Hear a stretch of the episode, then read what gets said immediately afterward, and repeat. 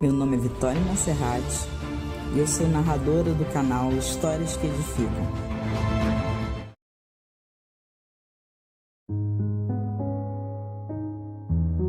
Estamos vivendo um tempo muito difícil, em que o caos, a dor e a perda têm tomado a humanidade.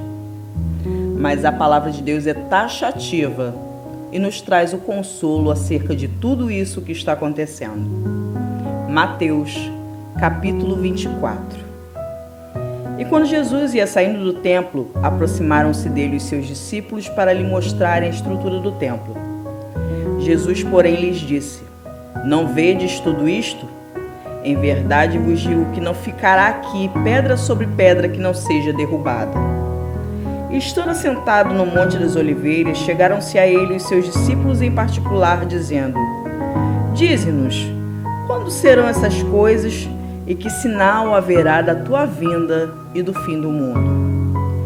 E Jesus respondendo disse-lhes: Acautelai-vos que ninguém vos engane, porque muitos virão em meu nome dizendo: Eu sou Cristo, e enganarão a muitos.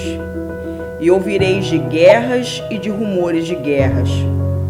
Olhai, não vos assusteis porque é mister que isso tudo aconteça, mas ainda não é o fim.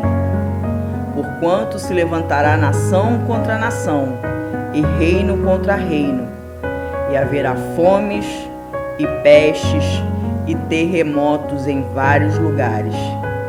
Mas todas estas coisas são o princípio das dores.